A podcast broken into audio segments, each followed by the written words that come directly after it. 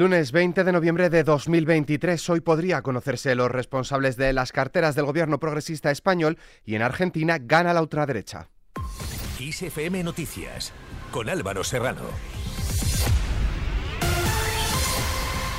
¿Qué tal? Cuatro días después de la investidura de Pedro Sánchez se espera que el presidente anuncie la composición de su nuevo gobierno de coalición con Sumar, en el que se da por hecha la continuidad de su núcleo duro de ministros socialistas en los cargos más relevantes, pero con muchas incógnitas aún por despejar.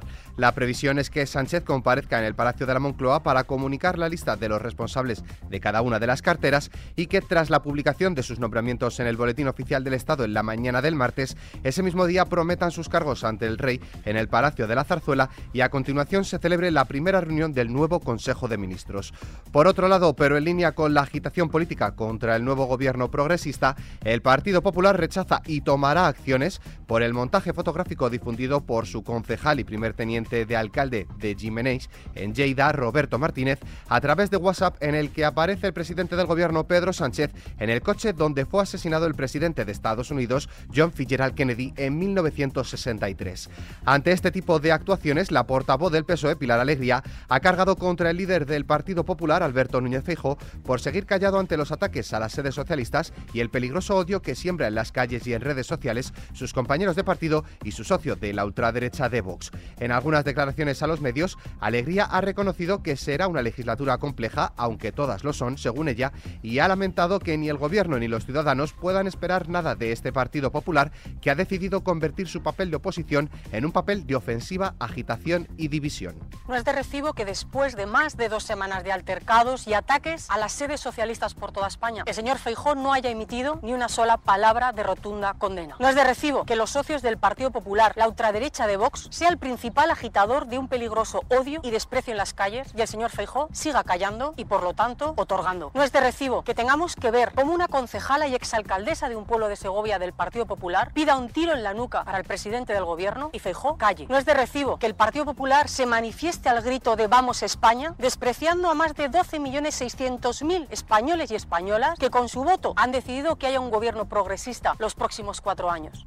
En clave económica, el precio de la electricidad en el mercado mayorista sube hoy lunes un 32,2% hasta 94,11 euros el megavatio hora. Por franjas horarias, la luz alcanzará su precio más alto entre las 7 y las 8 de la mañana con un 125,71 euros y el más bajo entre las 11 y las 12 de la noche con 60,1.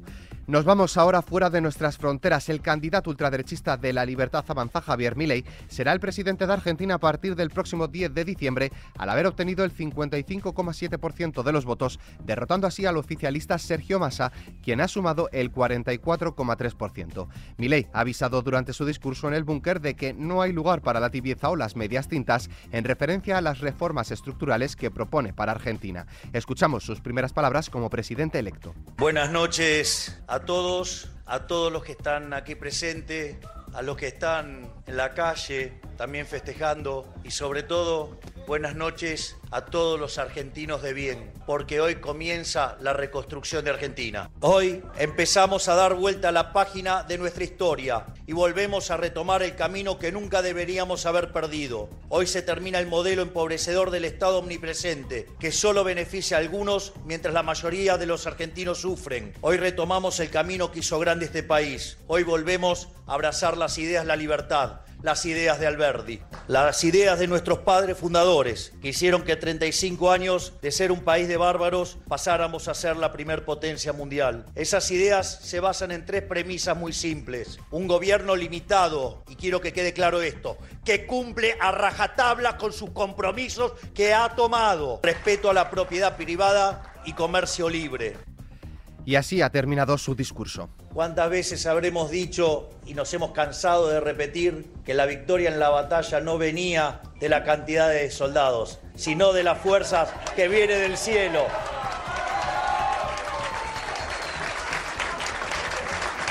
Por lo tanto, quiero darle las gracias a todos y no podía terminar de otra manera. ¡Viva la libertad, carajo! ¡Viva la libertad, carajo! ¡Viva la libertad, carajo! Dios bendiga a los argentinos. Muchas gracias. El denominado León Libertario ha mantenido durante su candidatura un disruptivo discurso anticasta y propuestas de un radical giro en la política económica del país. Su provocador carisma y su rompedora manera de hablar, junto con excentricidades como sortear su sueldo de diputado o decir abiertamente que sus perros mastines le aconsejan, ha sido un imán para captar la atención de innumerables jóvenes y desencantados con la política, mayoritariamente hombres. Economista de profesión, defiende la libertad en cualquier ámbito de la vida, incluso aquellos contrarios a la ideología ultraderechista, como la venta de órganos y niños, el aborto, el matrimonio homosexual o la adicción a las drogas, siempre que no sea un lastre para el Estado. El autodeterminado anarcocapitalista Javier Milei también ha propuesto romper el statu quo monetario mediante la dolarización de la economía, la privatización de la mayoría de compañías estatales, la reducción de la carga tributaria y la libertad para acceder a las armas de fuego. Por su parte, y ante la derrota del candidato oficialista a la presidencia de Argentina, Sergio Massa, ha anunciado que hoy acaba una etapa de su vida política tras admitir su derrota y que seguramente se enfoque en otras tareas y responsabilidades. Por otro lado, el presidente de Argentina, Alberto Fernández, ha evitado felicitar por su nombre al candidato de la ultraderecha, Javier Milei, aunque reconoce el veredicto popular que ha elegido al líder de la Libertad Avanza y desea comenzar una transición ordenada con quien será su sucesor. También los líderes de otros países americanos se han pronunciado al respecto. El presidente de Colombia, Gustavo Petro, lamenta que en Argentina haya ganado la extrema derecha y sostiene que la elección de Javier Milei es una noticia triste para América Latina.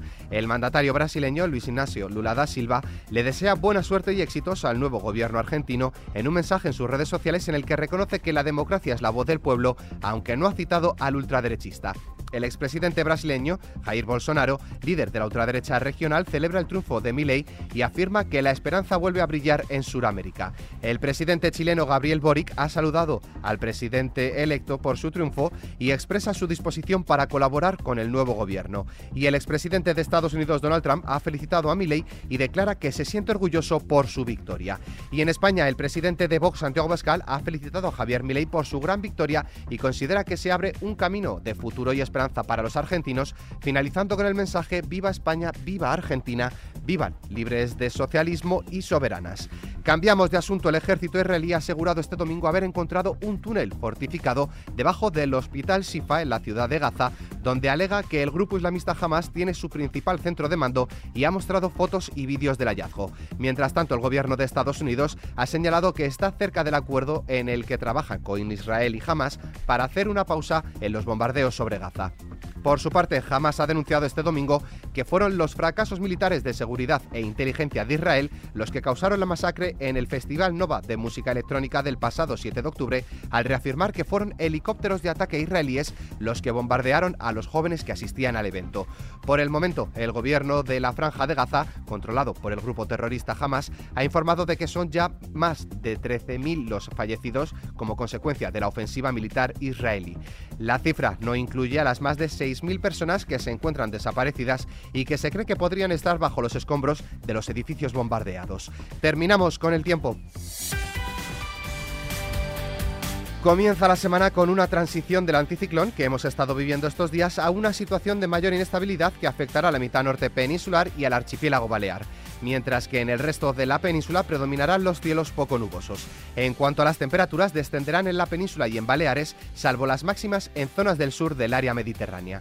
Con el parte meteorológico nos despedimos, pero la información continúa puntual en los boletines de XFM y como siempre ampliada aquí en nuestro podcast XFM Noticias.